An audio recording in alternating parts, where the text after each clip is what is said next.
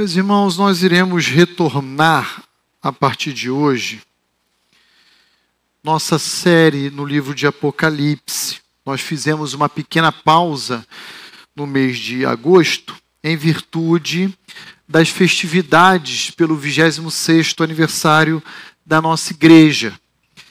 Mas hoje eu gostaria de retornar a nossa meditação no livro de Apocalipse e provavelmente nós iremos falar de uma forma um pouco mais objetiva e breve, até porque nós teremos a ceia do Senhor na sequência. Então eu convido você a abrir comigo a Bíblia no livro de Apocalipse, capítulo 7.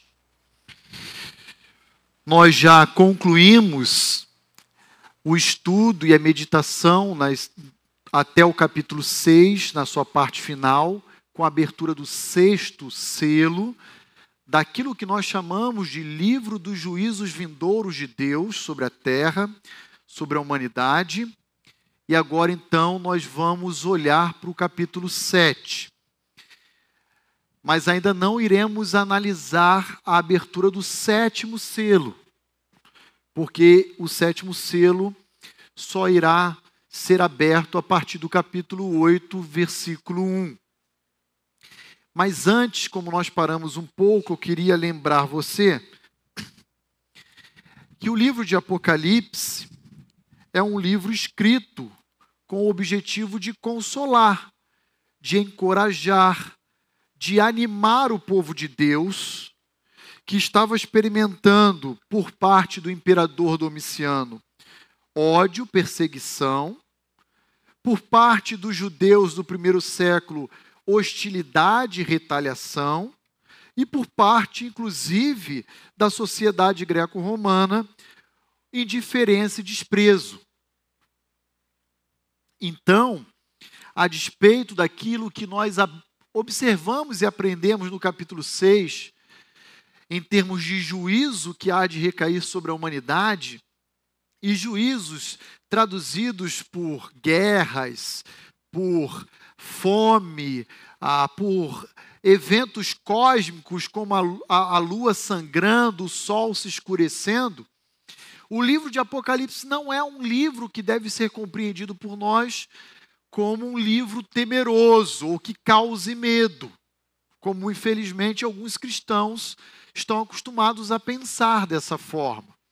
O livro de Apocalipse é um livro escrito para nos lembrar a respeito de quem nós servimos: Jesus Cristo. Esse extraordinário Jesus, que é o Senhor soberano sobre o universo, que é aquele que tem a palavra final sobre toda a história. E então, quando nós olhamos para o livro de Apocalipse, muito mais do que os eventos escatológicos presentes nessa obra, essa obra diz respeito à figura e à pessoa de Jesus Cristo, os seus atributos e a sua autoridade sobre o universo. De tal maneira que isso deve inundar o nosso coração de esperança, de conforto, de consolo e de segurança. Nós iremos olhar hoje a parte inicial do capítulo 7 do livro de Apocalipse e o capítulo 7, ele é, na verdade, uma espécie de interlúdio, ou de um parêntese. Uma lacuna presente entre o sexto, sexto, o sexto selo, parece até trava-língua, né? Sexto selo, com o sétimo a partir do capítulo 8. E o capítulo 7 ele foi escrito e registrado por João como uma tentativa de responder aos ímpios da tribulação naquela indagação presente no último verso do capítulo 6. Quando aqueles ímpios totalmente desesperados, clamando pela morte, a morte fugindo deles, vai levantar uma pergunta final lá no verso 17 do capítulo 6, que em outras palavras é a seguinte: Quem será capaz de sobreviver, de permanecer de pé, diante da ira de Deus e do seu cordeiro.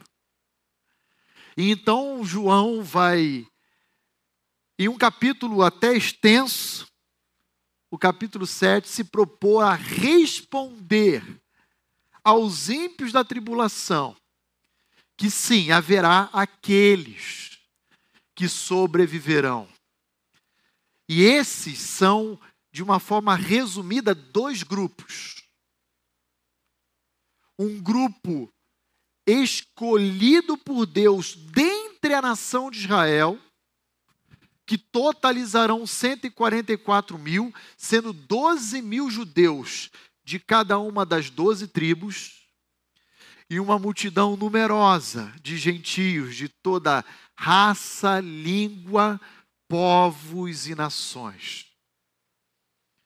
Que a despeito de serem mortos aqui na terra, se apresentarão diante do trono de Deus e do Cordeiro e se alegrarão para todos os séculos vindouros pelo seu redentor. O capítulo 7 é uma tentativa de responder esse questionamento final apresentado no capítulo 6. E eu faço questão de fazer essa introdução lembrando os irmãos, porque já faz alguns domingos que nós terminamos a exposição do capítulo 6. Em suma, a proposta do capítulo 7 é a seguinte: a despeito das desolações que sobrevirão sobre o mundo, nós podemos confiar em Deus, porque Deus faz distinção entre o seu povo e os ímpios. Deus sabe separar o justo do perverso. E essa não é uma retórica apenas do livro de Apocalipse. Se você quiser olhar em Malaquias 3,18, essa verdade está estampada como em outras porções das Escrituras, Deus sabe fazer distinção entre o seu povo eleito, entre os seus escolhidos e os ímpios. Então, olhe comigo, à luz então desse tema que nós iremos analisar na noite de hoje, a distinção que Deus faz, olhando para os versos 1 a 8 de Apocalipse, capítulo 7. Depois disto, disto que, daquilo que veio antes, da abertura do sexto selo. Ok? Então, depois de ter aberto o sexto selo, eu, João, o apóstolo, em primeira pessoa do singular, vi quatro anjos em pé nos quatro cantos da terra. E aqui eu quero fazer uma pausa para deixar claro o que significa isso. Quando o apóstolo João diz os quatro cantos da terra, ele não é terraplanista, ok? Tem muita gente boa dizendo, então, duas coisas. Ou que João se equivocou e joga no ralo toda a doutrina da inspiração, ou que defende que de fato há uma conspiração mundial de que a Terra é plana sim. E João está falando literalmente ah, dos quatro cantos da Terra, como se ela tivesse um formato retangular ou quadrado. Essa é uma expressão que até os nossos dias ela é compreendida como uma figura de linguagem, uma figura de substituição. Os quatro cantos da Terra significa todo o planeta, ponto final. É só isso. Tá bom? Então, eu quero fazer esse adendo porque há aqueles que defendem, à luz de textos como esse, a terraplanagem. Conservando seguro os quatro ventos da terra. E como a gente vai perceber aqui na leitura, esses quatro ventos são quatro ações de destruição de devastação que há de ser lançada sobre o planeta. Para que nenhum vento soprasse sobre a terra, nem sobre o mar, e nem sobre a árvore alguma. Vi outro anjo que subia do nascente do sol, ou seja, a leste do Oriente, essa é a ideia. Tendo esse anjo, então, o selo do Deus vivo, e clamou em grande voz aos quatro anjos, aqueles aos quais fora dado fazer dano à terra e ao mar, dizendo: Não danifiqueis nem a terra, nem o mar, nem as árvores, até selarmos na fronte os servos nosso, do nosso Deus. Então, vou fazer uma pausa aqui no versículo 3 para já destacar uma máxima que João nos ensina. João está nos apresentando que o juízo de Deus, ele também é um juízo refreado sobre o planeta e sobre as criaturas que aqui residem, por um motivo específico que João nos apresenta no versículo 3. Qual é o motivo, a causa que refreia a ação punitiva de Deus sobre o universo? Até selarmos na fronte os servos do nosso Deus, por causa de um povo que Deus tem no mundo e que deve ser preservado por Ele. Irmãos, talvez ao olharmos todos os seis selos, acompanhados das suas catástrofes ah, universais ali descritas, você e eu sejamos levados a pensar que o mal, ou a presença dele, está totalmente descontrolada ou desgovernada no universo. É só lembrarmos fome, guerra, a, inimizade caracterizando a humanidade, a, o sol se escurecendo, a, a lua sangrando, o mar, aqueles eventos cósmicos. Talvez o seu coração, ao ler o capítulo 6 e meditar nele, tenha sido inundado de medo, de temor. Mas agora, antes de chegarmos à abertura do sétimo selo, João então faz questão de nos oferecer segurança, dizendo: olha, ah, realmente a ação punitiva de Deus no universo ela será intensa. Mas não se engane, ela igualmente será ordenada. Em outras palavras, ela só vai acometer a criação e as suas criaturas mediante a própria ordem de Deus. E quando Deus determinar que seja suspensa essa ação de juízo, ela vai cessar. E agora, quando nós olhamos o versículo 3, nós vemos um anjo dizendo aos outros quatro o seguinte: não lancem ainda esse vento, que será capaz de destruir a terra, o mar e as árvores. Em outras palavras, o habitat humano, afetando diretamente a humanidade. Não, ainda não. Porque essa ação punitiva só será lançada sobre a criação após o povo que Deus tem nesse mundo ser selado por Ele. Em outras palavras, Deus faz distinção entre o justo e o ímpio, entre os escolhidos dele e os perversos. Na época que eu fui militar, e para aqueles que em alguma medida já passaram pelas Forças Armadas, eu sei que aqui há alguns. Quando um militar falhava, vinha o comandante e dizia: todos vão pagar. É assim. Essa é a máxima.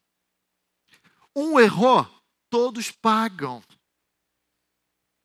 Com Deus não é assim. Ele sabe separar aqueles que se encontram em desobediência para aqueles que ele escolheu para salvação. E ele não oferece o mesmo tratamento. Só lembrando que tudo aquilo que nós estamos vendo aqui no capítulo 7, como já vimos no capítulo 5, 6, anteriormente, 4, não diz respeito à igreja ou aos cristãos de hoje, dos nossos dias. Está falando da humanidade que depois que a igreja for arrebatada, permanecerá aqui na terra. E então, dentro dessa humanidade haverão aqueles que se converterão. Se converterão através do ministério das duas testemunhas que Deus vai levantar, nós já falamos delas aqui em mensagens anteriores, e que vão alcançar aparentemente 144 mil judeus, e que esses judeus assumirão o papel que hoje é exercido pela igreja, de levar a missão de Deus, proclamando o evangelho entre os gentios, e que, como veremos a partir de semana que vem, dos versos 9 até o final do capítulo, uma multidão se converterá através da pregação do evangelho aqui durante o período tribulacional. Irmãos, essa máxima e essa verdade ela também foi reforçada pelo próprio Senhor Jesus Cristo. Então, deixa seu dedo marcado em Apocalipse 7 e vai comigo em Mateus 24.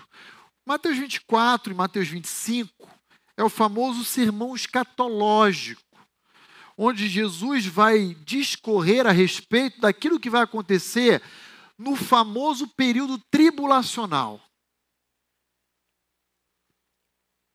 Que é exatamente esse período onde os selos serão abertos, cronologicamente o período futuro, que não nos alcança aqui.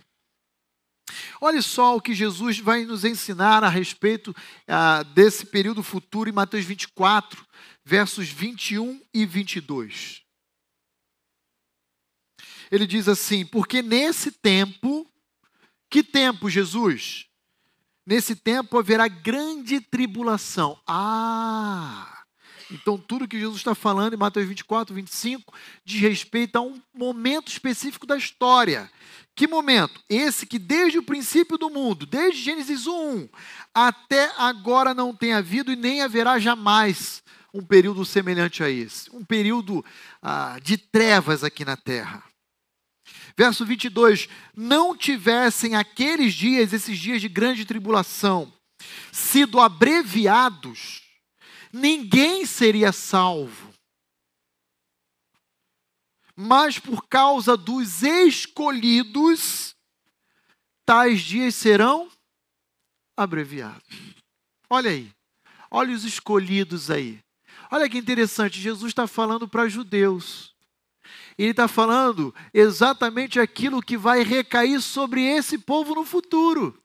Ele não está falando para a igreja, nem existia igreja em Mateus 24 ainda, ela só vai surgir com o derramamento do Espírito em Atos 2. Ele está falando assim: olha, e se olharmos o versículo 20, 19, há, há uma mensagem específica para esse povo. Olha, a torça para não para o retorno de Jesus não vai acontecer num sábado. Olha só, totalmente discurso voltado para o judaísmo. Jesus, em outras palavras, está dizendo: mesmo no período tribulacional, Deus terá um povo aqui na terra. Um povo que ele escolheu. E que por amor a esse povo, ele vai abreviar esse tempo. Poderia ser sete anos mas ele já apertou ali, deu três anos e meio de grande e intensa perseguição. É por causa desse povo, do povo de Deus aqui na terra, que Apocalipse 7 vai dizer quem é.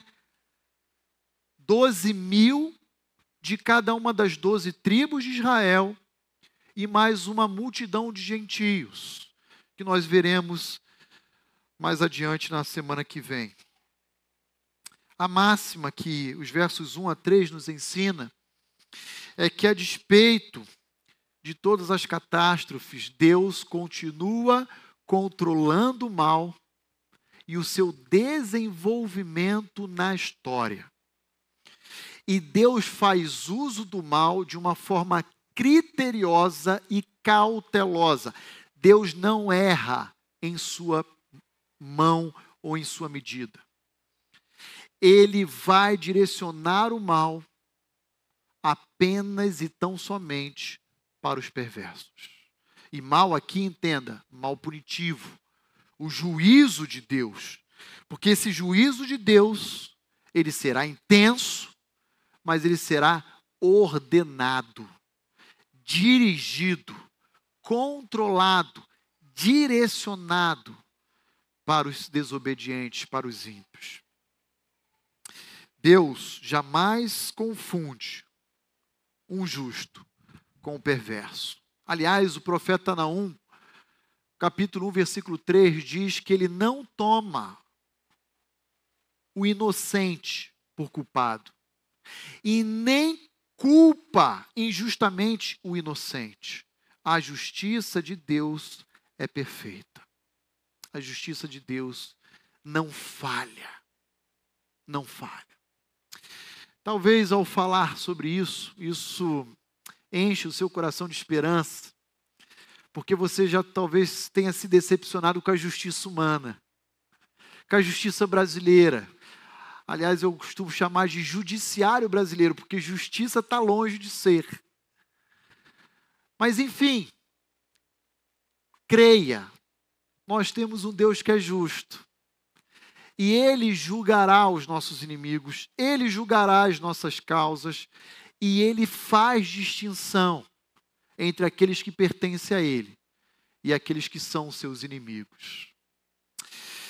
Mas continue acompanhando comigo os versos 4 a 8 de Apocalipse 7. Volta comigo lá e olha só como João registra a visão que ele tem. Então eu, João, primeira pessoa do singular novamente, ele diz: Eu ouvi o número dos que foram selados, que era 144 mil de todas as tribos dos filhos de Israel. E agora ele vai elencar quais são essas doze tribos. Então, olha lá, versículo 5. Da tribo de Judá foram selados 12 mil. Da tribo de Ruben, 12 mil da tribo, da tribo de Gade, 12 mil, da tribo de Asser, 12 mil, da tribo de Naftali, 12 mil, da tribo de Manassés, 12 mil, da tribo de Simeão, 12 mil, da tribo de Levi, 12 mil, da tribo de Sacar, 12 mil, da tribo de Zebulon, 12 mil, da tribo de José, 12 mil, da tribo de Benjamim, foram selados 12 mil. E o que, que nós podemos extrair e aprender dessa passagem?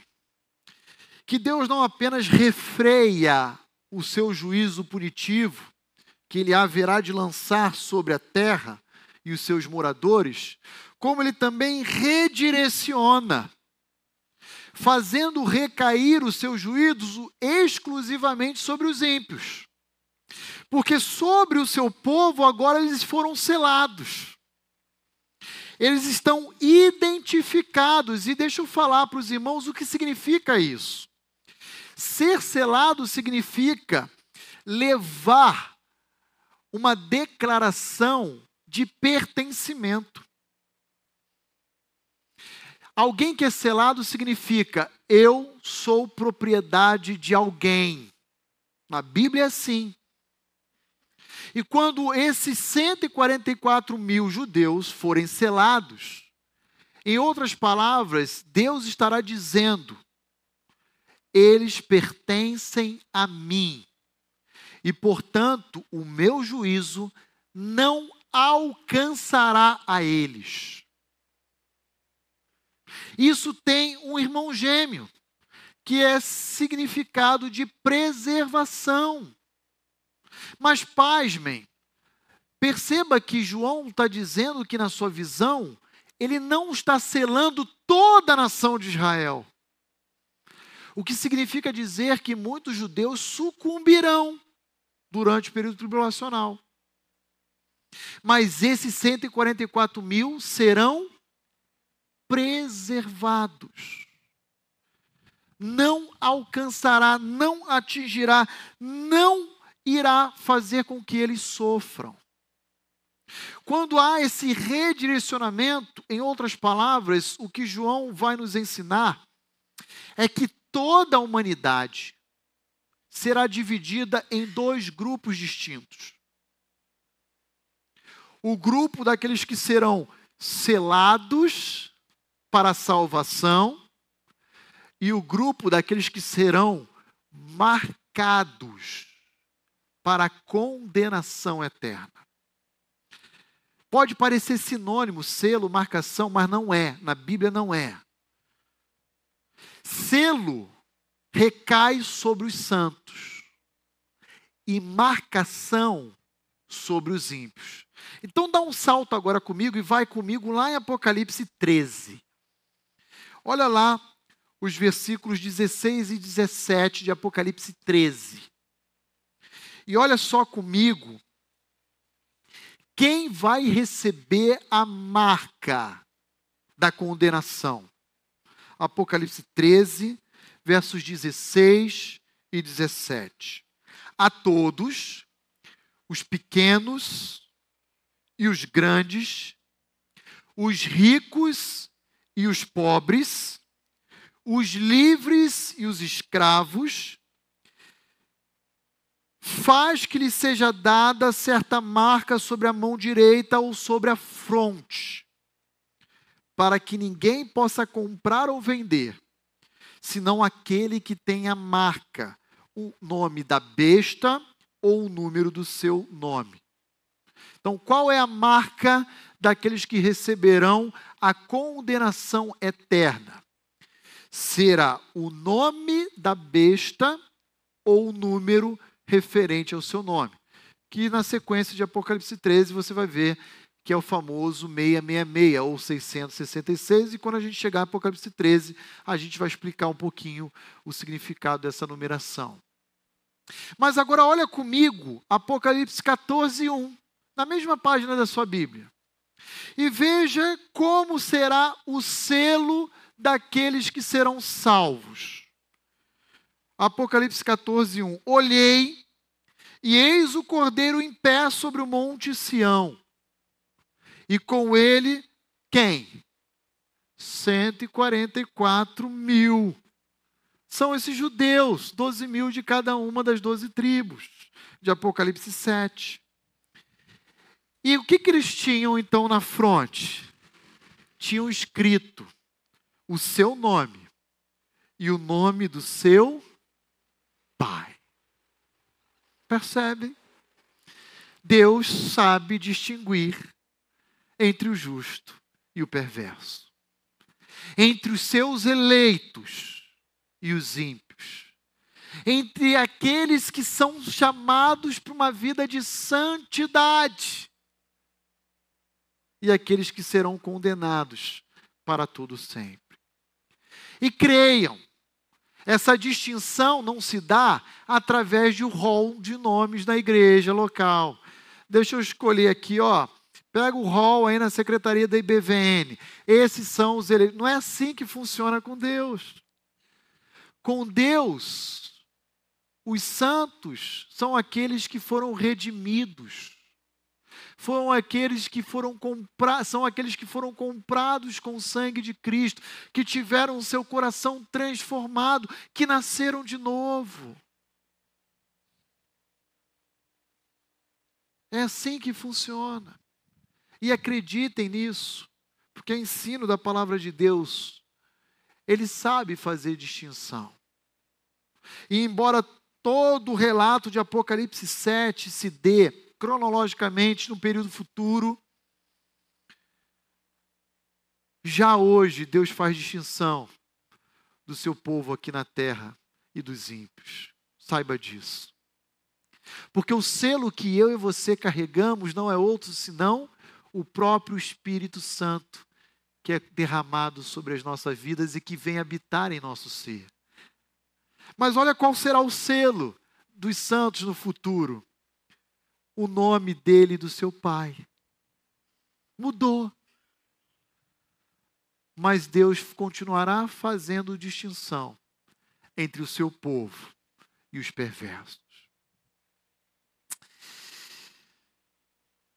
Antes de nós prosseguirmos na exposição do texto e falarmos dessas doze tribos, das doze mil pessoas, eu quero apenas fazer um adendo importante. Há um entendimento em uma seita do segmento cristão chamado Testemunha de Jeová. E esse entendimento deles, que não tem qualquer amparo nas Escrituras Sagradas, afirma o seguinte: que salvos só serão 144 mil. E não serão necessariamente judeus, são 144 mil. Esses vão para o céu. E o restante vão viver aqui na terra. É assim que eles acreditam. Agora, você vai me perguntar, pastor, onde é que esse ensino e essa declaração tem amparo nas Escrituras? Não tem, é uma heresia. E o meu, meu papel como pastor é alertar você que se um dia essa mentira chegar até você, seja por uma conversa com alguém próximo, por uma mensagem no WhatsApp, por um discurso nas mídias sociais, não acredite, diga, é uma mentira, uma heresia. Não existe isso. Ah, só 144 mil serão salvos e irão para o céu com Deus, morar com Jeová. E o restante vai ficar na terra. Não existe isso. Ok? Então que isso fique claro para todos nós ah, que não. Ah, isso é uma mentira, é um engano, que isso não está em Apocalipse 14, que isso não tem amparo em Apocalipse 7 e em nenhum outro lugar das Escrituras Sagradas. Mas agora deixa eu chamar sua atenção para essa distribuição dos versos 5 a 8. Porque é uma distribuição de tribos um pouco incomum. Quando nós olhamos, especialmente no Antigo Testamento, essas doze tribos não são apresentadas dessa forma. Elas costumam seguir uma linhagem ou numérica, por causa do seu exército, ou uma linhagem decorrência da sua mãe. Mas aqui o que nós temos são doze tribos, onde a tribo de Dan não aparece, e a tribo de Efraim, que foi irmão de Manassés, não aparece. E no lugar de Efraim aparece José, o seu pai. E é possível, eu diria que provável, que alguns, ao lerem essa passagem, estejam se perguntando: por que, que é, houve essa mudança, pastor? Muito bem, o texto não é muito claro. Existe uma possibilidade de responder essa distinção aqui dessas tribos e eu quero compartilhar a minha impressão sobre ela, mas não é de forma dogmática. Ou seja, onde a Bíblia não fala, a gente se cala. A gente só reconhece que são essas tribos elencadas que serão selados 12 mil delas. Quer dizer que essas tribos só tinham 12 mil judeus? Não, tinham mais, terão mais, na verdade. Mas só 12 mil serão selados. Por que, que não aparece Efraim e por que, que não aparece Dão? Quando nós olhamos o relato histórico, essas duas tribos sucumbiram à idolatria. Essa é a principal razão. Mas, quando nós pensamos em Efraim, a sua descendência é preservada por José. Mas quando nós pensamos em Dan, Dan é substituído por Levi, que nem porção territorial havia recebido do seu pai Jacó, eh, do seu, uh, do seu avô, né? Perdão, peraí, peraí. Estou confundindo Efraim com Manassés, que é filho de José e neto de Jacó. Vamos voltar. Dan é filho de Jacó. E Jacó nem distribuiu porção territorial a Levi, que é seu filho. Disse que a Levi, a herança de Levi, por causa do seu ofício sacerdotal, seria o próprio Senhor. Então, Levi substitui Dan como uma expressão de punição pelo fato de Dan se voltar à prática de idolatria e avocar na história desse povo, da sua descendência, a própria maldição de Deus. No livro de Juízes, capítulo 18, nós vamos ver a prática dos descendentes de Dan à idolatria. Então, o que parece-nos mais provável que tenha acontecido é que tanto Dan quanto Efraim foram suprimidos dessa preservação por causa da sua rebeldia a Deus em se voltar contra Deus em atos idólatras. Mas Dan, especialmente, praticou inúmeros pecados horrendos diante de Deus. E aí, se você quiser anotar e olhar depois, você vai ver que em Gênesis 49, versículo 17, Jacó vai proferir uma maldição sobre Dan. E que maldição é essa? Gênesis 49, 17 vai falar assim: Dan, você e a sua descendência serão como serpente à beira do caminho como víbora à margem do caminho. Olha que palavra dura. A quem Dan e a sua descendência seria comparada? A serpente e a uma víbora. Está lá em Gênesis 49, 17. Acompanhe o raciocínio aqui, porque você vai ver onde eu vou chegar. Normalmente, quem é a figura comparada na Bíblia à serpente e à víbora? Satanás. Então, guarda isso. Tá bom? Mas quando nós chegamos em Deuteronômio 33, versículo 22, Moisés também vai proferir bênção sobre a descendência de Jacó. Então você anota e depois você lê em casa. E quando Moisés vai se dirigir a Dan, em Deuteronômio 33, 22, Moisés vai falar que Dan é um filhote de leão. Agora, entendam o que o pastor Roni vai sugerir à igreja. Quem é o leão na Bíblia? Jesus. É o leão da tribo de. E quem está associado a serpente ou víbora? Satanás. Então, daqui vai uma sugestão desse pastor, e é apenas uma sugestão, não é uma afirmação dogmática, ok? Sabe por que, que Dan não está entre o povo selado, porque provavelmente da tribo de Dan virá o anticristo. Aquele que vai tentar se parecer com o leão, mas que na verdade é a serpente e a víbora.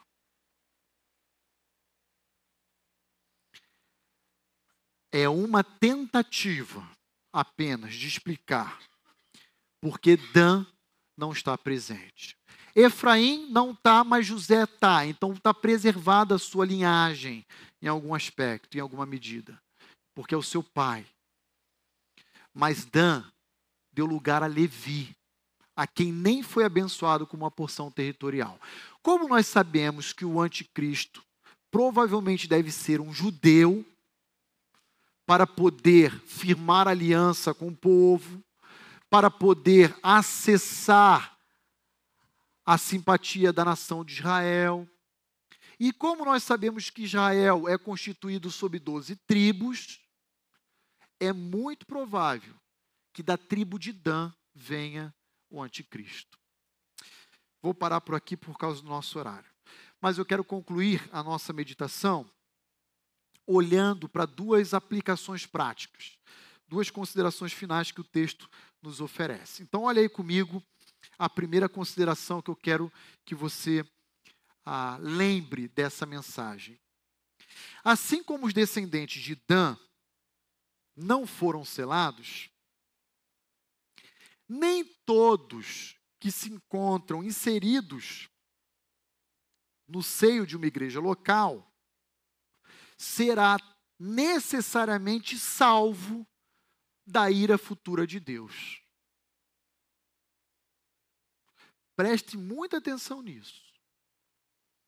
Assim como os judeus tinham uma falsa impressão de que por serem descendentes de Abraão, sua salvação estava assegurada e garantida, e na verdade não estava, há muitos cristãos que entendem de forma equivocada também que o ato de ir à igreja num domingo, de realizar alguma pseudo boa obra de vez em quando, ele está assegurando a sua própria salvação, e isso é um grande engano. Isso é uma vida religiosa oca, vazia. Tem nada a ver com o evangelho de Jesus. Judas Iscariotes, eu quero lembrar você, também andou com Cristo. E andou fisicamente ao seu lado.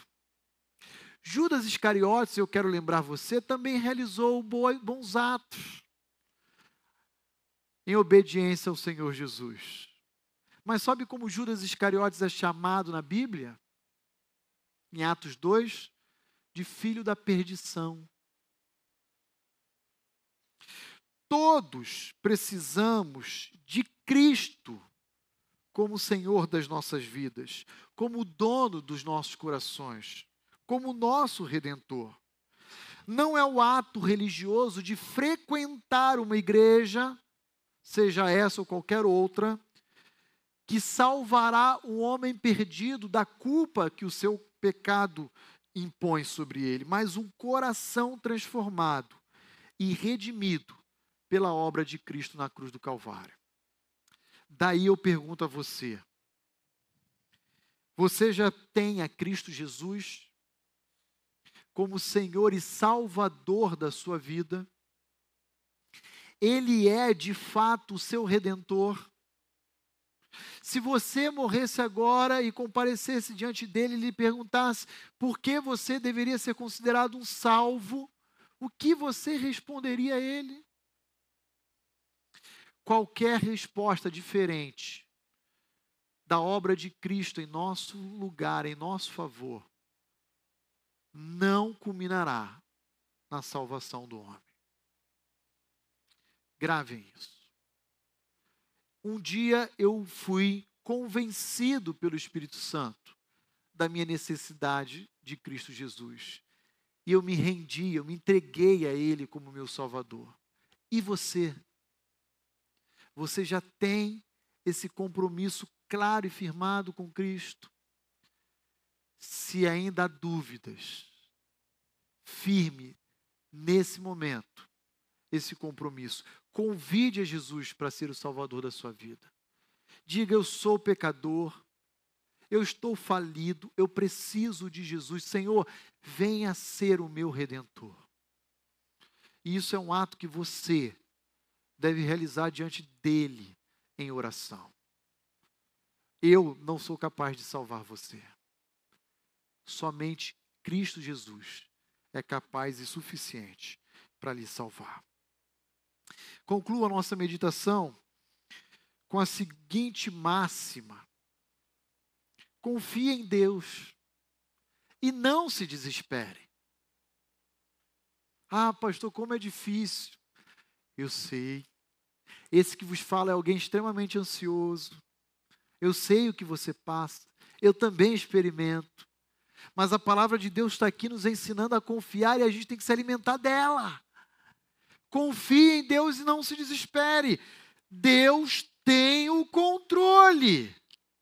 Não nós. Deus tem o controle. Que, que aquele anjo fala para os outros quatro? Não lance ainda os ventos, até que o povo de Deus seja selado.